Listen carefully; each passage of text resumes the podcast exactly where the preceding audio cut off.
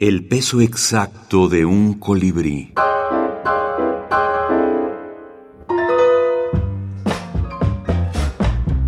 Luis Humberto Crosswhite.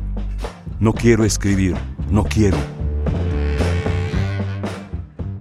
Cada mujer, un museo. Para Sandra Lucía.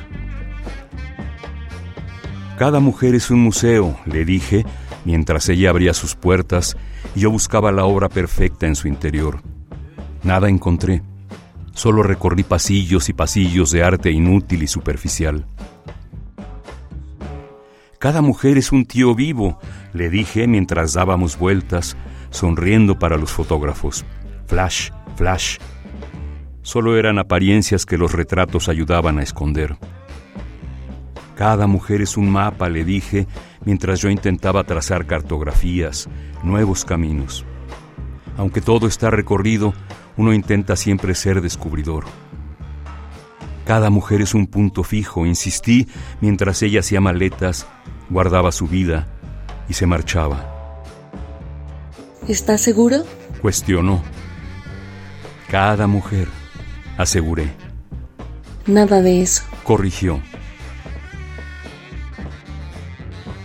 Cada mujer se aleja tarde o temprano, terminé por decirle, mirándola irse, dejándola ir.